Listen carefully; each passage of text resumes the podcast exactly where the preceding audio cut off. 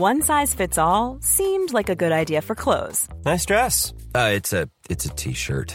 Until you tried it on. Same goes for your healthcare. That's why United Healthcare offers a variety of flexible, budget friendly coverage for medical, vision, dental, and more. So, whether you're between jobs, coming off a parent's plan, or even missed open enrollment, you can find the plan that fits you best. Find out more about United Healthcare coverage at uh1.com. That's uh1.com.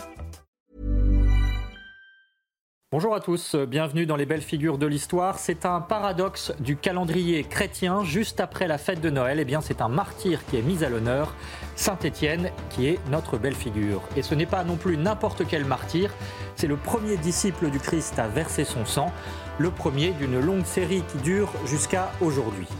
Après les douceurs de la fête de Noël, cela rappelle donc que le message de paix de Jésus n'est pas toujours bien accueilli, loin s'en faut, mais aussi que les armes des chrétiens sont l'amour, l'amour des ennemis en particulier, ce qui ne va pas de soi. Conséquence de ce courage, la postérité de Saint Étienne sera immense, de nombreuses églises lui sont dédiées en France. Eh bien, de tout cela, nous allons parler avec le Père Jean-François Thomas. Bonjour mon Père. Bonjour Émeric.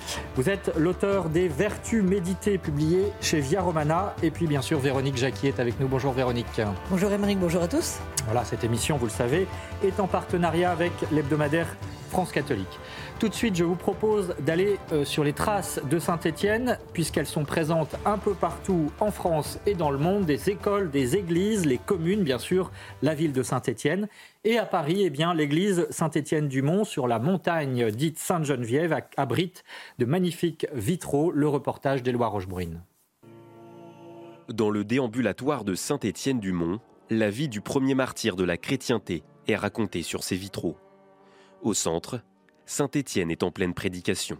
Il a témoigné devant les, Juifs de son époque que, que, Jésus était Christ, était Seigneur, Messie, et puis il a été euh, lapidé.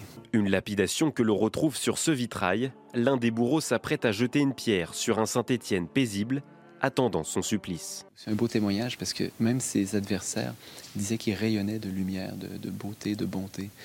pour moi, c'est vraiment le témoignage c'est comme la, lumière qui est rejetée par les ténèbres. Donc c'est un appel à être rayonnant, à être joyeux, à être euh, plein d'amour et en, étant prêt à accepter ce que ça peut coûter. 2000 ans après son martyr, Saint Étienne inspire encore nos contemporains. Ça inspire la vie des chrétiens parce que c'est un exemple de vie. Ils ont vraiment donné euh, leur vie pour, euh, pour la foi, pour Dieu. On doit en toutes circonstances affirmer notre foi et, et ne, ne jamais se, dédouaner euh, face à, des gens qui seraient contre. Un exemple qui a aussi profondément marqué la construction de l'Europe. Rien qu'en France, 73 communes portent le nom de Saint-Étienne. Voilà, nous allons reprendre les différentes étapes donc de la vie de Saint-Étienne avec vous, Véronique. Euh, qui est Étienne et euh, pourquoi est-ce un personnage très important du début du christianisme? Alors, ce que nous savons d'Étienne, tout d'abord, est relaté dans les Actes des Apôtres, dans le Nouveau Testament, et il est décrit comme un homme rempli de l'Esprit Saint, plein de foi. Il fait partie des disciples du Christ. Alors l'a-t-il connu? Ça, nous ne le savons pas. Il ne fait pas partie des douze apôtres. On dit qu'il y avait 72 disciples par la suite. Bref, et puis un nombre de plus en plus conséquent. Donc on ne sait pas dans quel ordre d'arrivée il est venu. Toujours est-il qu'il euh, a été choisi par les apôtres, donc les douze premiers qui étaient avec le Christ pour aider au bon fonctionnement de la première communauté chrétienne de Jérusalem. Et le bon fonctionnement de la communauté, euh, c'était le service de la table avec une polémique à régler, c'est ce que racontent les actes des apôtres. Les frères de langue grecque se plaignaient car les veuves de leur groupe étaient délaissées, on ne s'occupait pas d'elles pour les nourrir correctement. Alors les apôtres, eux, disent, on a connu Jésus, on est là pour porter la parole du Christ, on ne peut pas s'occuper de choses aussi triviales. Donc nous, allons choisir sept diacres pour finalement gérer la de cette communauté. Et euh, Étienne va être choisi avec six autres hommes. Cependant, Étienne ne fait pas que de s'occuper des veuves ou de gérer la vaisselle ou la quantité de nourriture à pourvoir. Il est écrit dans les Actes des Apôtres qu'il accomplissait parmi le peuple des prodiges et des signes éclatants et que ceux qui venaient discuter avec lui ne résistaient pas à sa sagesse et à l'Esprit Saint qui le faisait parler. Voilà, on voit que c'est quand même une forte figure. Alors, évidemment, les Juifs ne supportent pas son succès et les conversions qu'il suscite. Alors, il soudoie des hommes pour qu'il porte de faux témoignages à l'encontre d'Étienne. On dira notamment qu'il a professé des paroles contre, donc, contre le temple de Jérusalem, contre la loi juive. Et Étienne va être saisi à l'improviste et conduit euh, devant le Sanhédrin, c'est-à-dire le, conseil, le grand conseil, le conseil suprême, où on va par la suite le condamner à mort. Tout d'abord, Père Thomas, expliquez-nous le contexte de l'époque avec le fonctionnement de cette première communauté chrétienne. On voit bien que à partir de cette polémique entre les veuves, les veuves grecques et puis les veuves juives, euh, ce qui est en filigrane, c'est un problème plus important dans la première communauté chrétienne, à savoir, à partir du moment où la révélation est inscrite dans le peuple juif, doit-on, maintenant qu'il y a des disciples qui ne sont pas juifs, qui sont grecs, qui sont païens, doit-on imposer la loi juive à ces nouveaux venus? Et donc il y a des jalousies euh, une confrontation qui va d'ailleurs euh, empirer et qui ne sera réglée que par ce qu'on appelle le premier concile, le concile de Jérusalem, entre les apôtres, notamment entre Saint Pierre et Saint Paul, euh, pour savoir en effet si... Ils vont s'affronter durement sur cette question. Très durement. Est-ce qu'on doit circoncire les nouveaux venus? Est-ce qu'on doit appliquer toutes les rubriques de la loi juive lorsqu'on est chrétien? Donc c'est ça qui est en filigrane.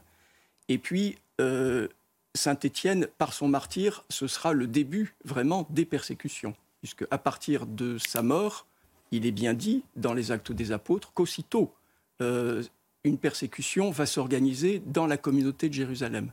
Donc c'est une communauté qui est euh, en plein, en plein essor, mais c'est une communauté encore réduite, mais qui est déjà travaillée, comme euh, l'Église aujourd'hui, déjà travaillée par des tensions et des divisions quand on vous écoute, on se dit effectivement que à travers 2000 ans d'histoire, euh, ça a toujours très mal marché, si je peux me permettre. Ben, ça a toujours très bien marché, euh, divinement parlant, mais très mal marché, en tout cas euh, avec des limites qui sont les limites de l'homme. Là où il y a en effet de l'homme, nécessairement, il n'y a pas forcément d'unité. En tout cas, il ne faut pas idéaliser ces premières communautés chrétiennes euh, qui, effectivement, comportaient des querelles euh, humaines, comme vous dites. Alors, Véronique, deuxième étape de la vie de Saint-Étienne, hein, euh, effectivement, on a parlé de persécution. Eh bien, Étienne, c'est le premier qui va payer de sa vie son amour pour le Christ après le départ de ce dernier. Oui, parce que avant lui, euh, on ne payait pas de, sa personne le fait d'avoir reçu l'enseignement du Christ. Alors qu'est-ce qu'il va se passer? Je vous ai dit qu'il était traduit devant le Conseil des grands prêtres, et là, euh, Étienne n'a pas peur de dire la vérité aux grands prêtres justement et aux autres membres du Conseil. Il leur raconte toute l'histoire de la relation entre Israël et Dieu. Il évoque euh, bien entendu Abraham, Moïse, le roi Salomon. Enfin, il refait vraiment toute l'histoire de l'Ancien Testament et il les apostrophe.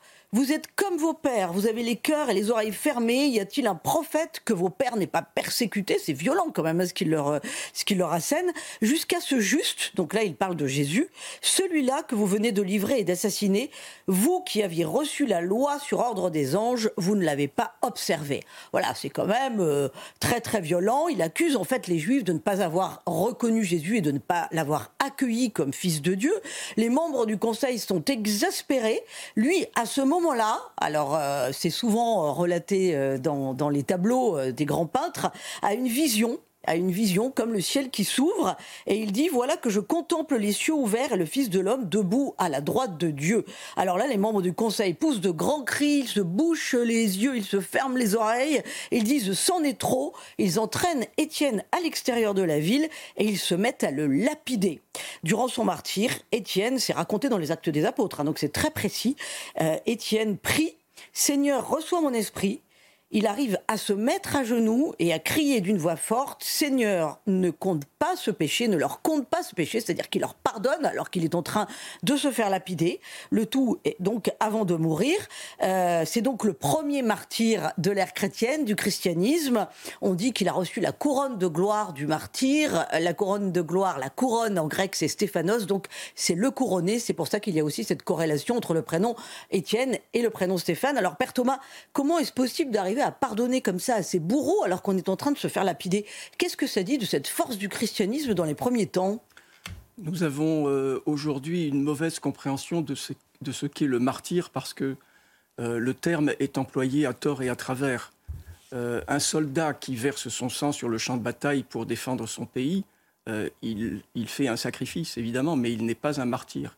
Le terroriste qui expose sa vie et même qui se fait exploser, mais qui fait verser le sang, n'est pas un martyr.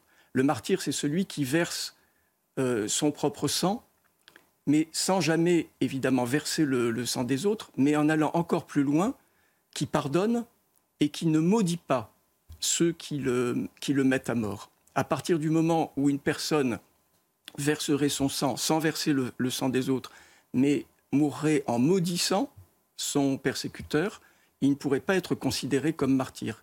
Donc le martyr, c'est vraiment l'imitation parfaite euh, entre l'homme et notre Seigneur. Et on voit bien d'ailleurs que dans la façon dont le procès de Saint-Étienne est relaté, il y a cette euh, euh, imitation entre le procès de Jésus et puis le procès de Saint-Étienne. Donc le martyr, c'est celui qui est vraiment le plus proche au plus proche du maître. Alors justement, regardons en détail les motifs de sa condamnation.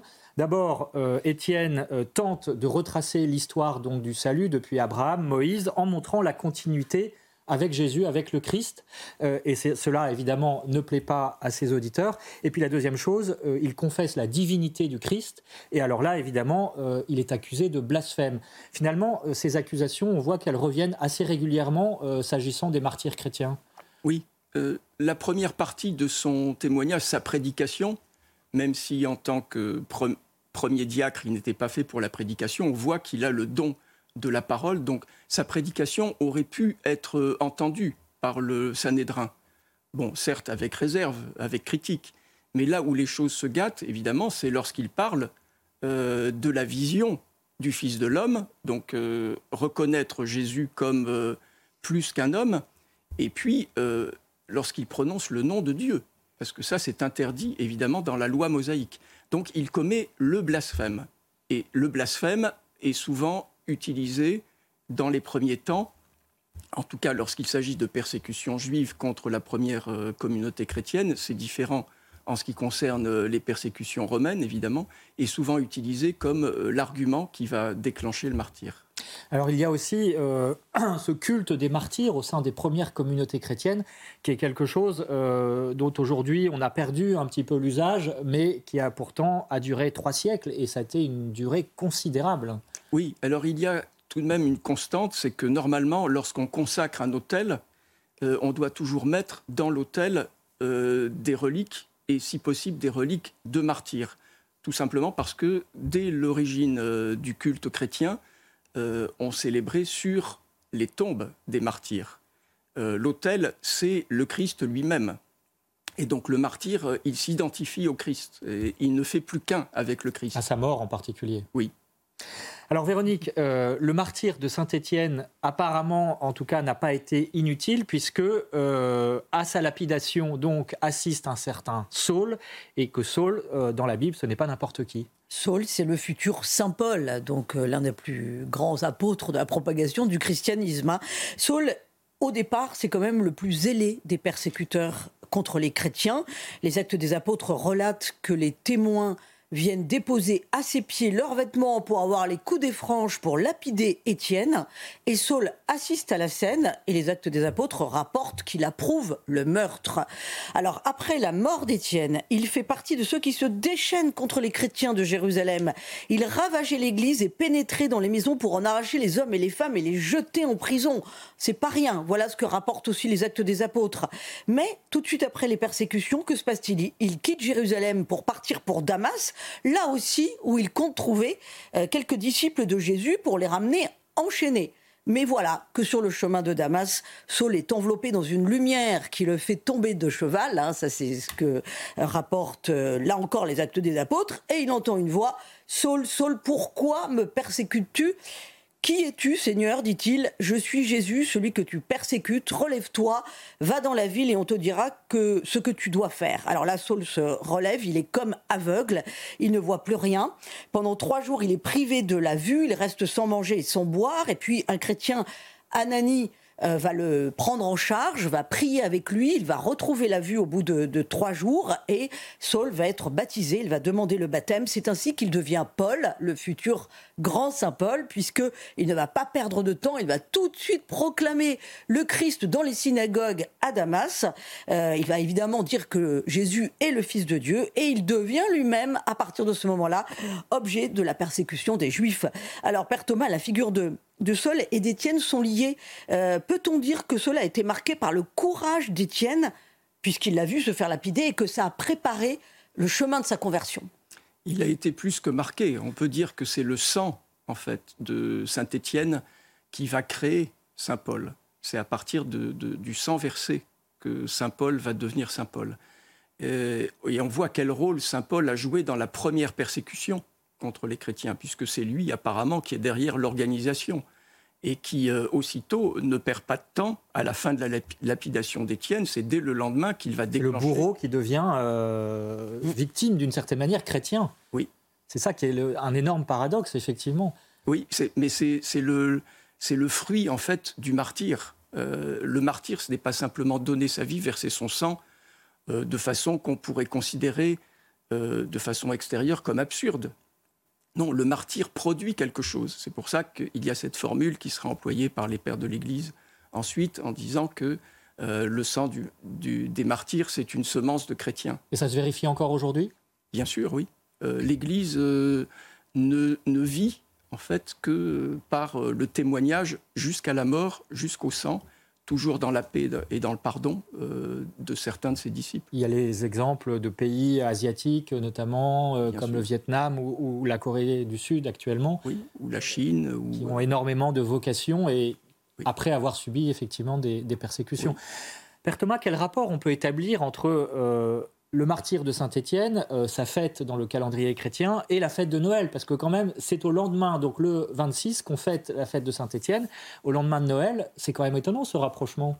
Alors c'est étonnant pour nous parce que Noël c'est devenu euh, en fait la fête de la lumière, euh, voilà des réjouissances et de la bonne chair.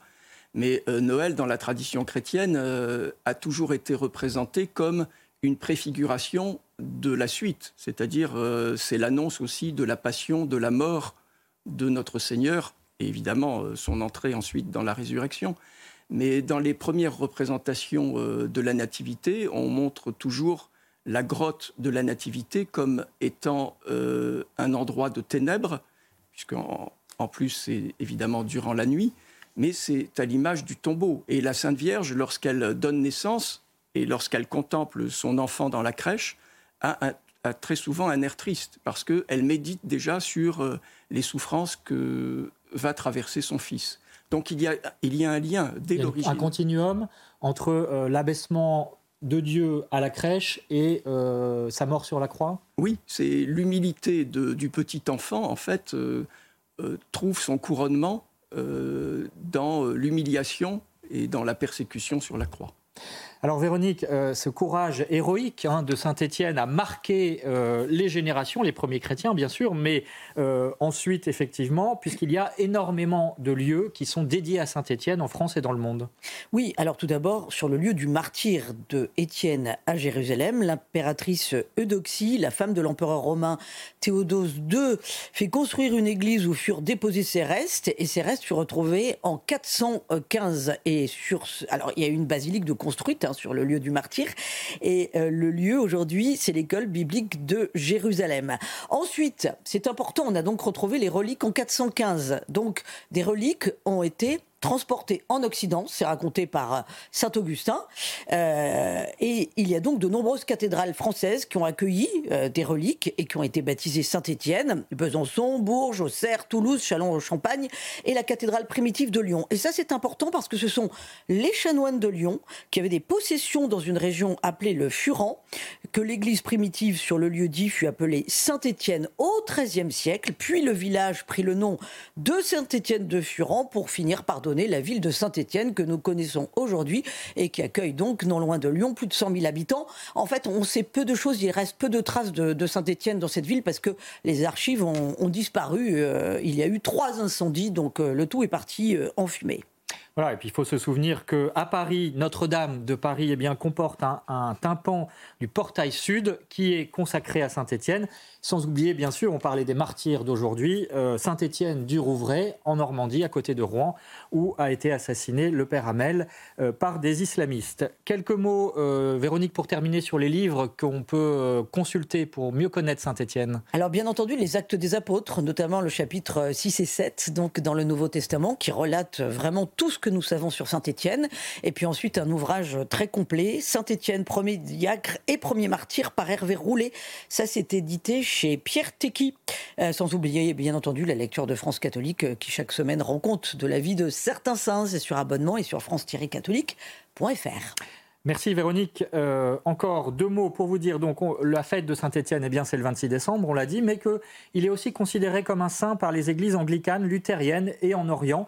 Et il est invoqué pour faire passer les limbagos et les troubles de la mémoire. Et puis enfin, un dicton inspiré de Saint-Étienne. À la Saint-Étienne, les jours croissent d'une aiguillée de laine. Donc voilà, la lumière qui renaît. C'est très symbolique. Merci beaucoup, Père Jean-François Thomas, d'avoir été avec nous pour parler de Saint-Étienne. Vous êtes l'auteur des Vertus méditées chez Via Romana. Merci aussi à Véronique Jacquier, à Martin Guillard et aux équipes techniques de CNews. Et puis à suivre demain sur Enquête dans Enquête d'Esprit à 13h, eh bien, nous parlerons de la crèche, les 800 ans de la crèche. Et oui, ce sera passionnant. Pour l'heure, l'info continue sur CNews.